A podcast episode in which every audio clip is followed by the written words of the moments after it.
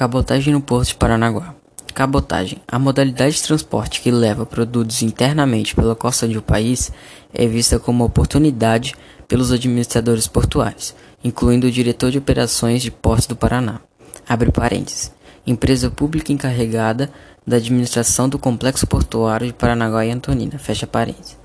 Atualmente, os números da cabotagem no Brasil são ínfimos, representam pouca porcentagem das cargas embarcadas em portos.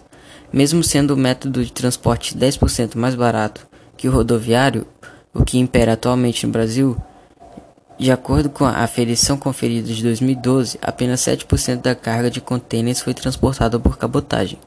Os benefícios da adoção da cabotagem vai desde transportar mais produtos até menor impacto ambiental e social, abre parênteses, provável redução de risco de acidentes, fecha parênteses. O posto de Paranaguá transporta por meio de cabotagem principalmente combustíveis, granéis líquidos movimentados tanto do sul ao norte quanto de norte a sul. Também é bem movimentado o transporte de soda cáustica, desembarcada, sendo considerada uma carga típica de cabotagem. Há ainda uma quantidade significante de sal proveniente de areia branca, embora o sal importado do Chile corresponda a mais da metade do produto desembarcado em Paranaguá.